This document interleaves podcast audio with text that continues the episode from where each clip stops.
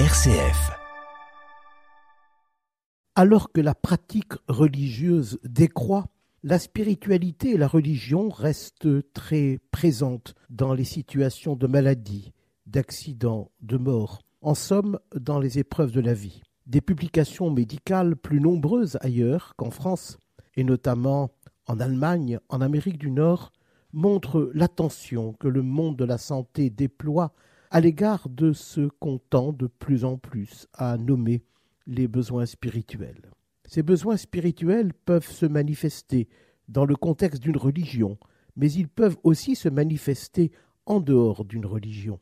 Il est important de constater qu'il existe des comportements et des besoins spirituels sans religion, voire contre la religion, qu'il existe des comportements et des besoins spirituels religieux, mais qu'il peut aussi exister des comportements religieux de surface réduits à des rites sociaux qui ne font plus référence à leur valeur symbolique et qui se dissocient ainsi de la spiritualité.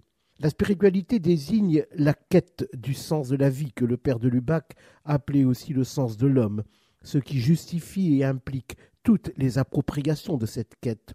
Ainsi, la vie peut être considérée comme absurde, révoltante, comme un non-sens. On peut aussi, comme Job, être affligé par les épreuves, ébranlé, protestataire à l'égard du silence de Dieu sans pourtant remettre en question l'existence même d'une transcendance. On peut aussi être en quête d'un réconfort demandé à Dieu. C'est ainsi que l'on peut globalement opposer l'athée et le croyant, entre lesquels se déploient les nuances de l'agnostique.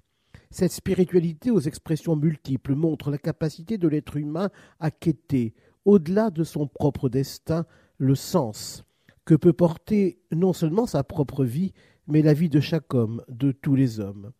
La spiritualité peut s'exprimer bien sûr en dehors des épreuves physiques ou morales de la vie, mais les accidents, la maladie, la mort et les souffrances qui les accompagnent mobilisent les compétences cognitives et émotionnelles, sans pourtant que la spiritualité ne se réduise à elle.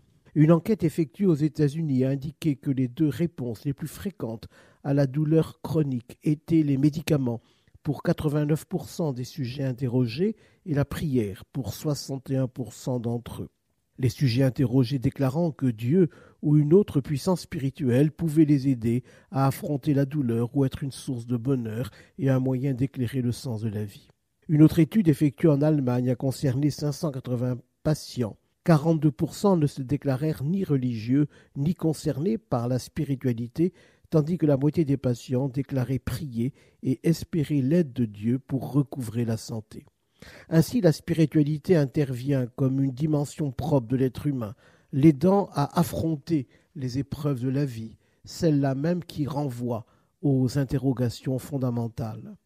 Le père de Lubac pensait que cette quête de sens, qu'elle s'adresse à Dieu, qu'elle déplore son silence, qu'elle déplore son absence, témoignait de ce qu'il appelait l'idée de Dieu en l'homme. Ce qui, à un titre ou à un autre, œuvre dans le monde de la santé, ce qui accompagne des malades ou des personnes éprouvées, ont, à l'égard de ces besoins spirituels, une responsabilité toute particulière, celle de l'écoute. Il nous faudra sans doute y revenir plus longuement.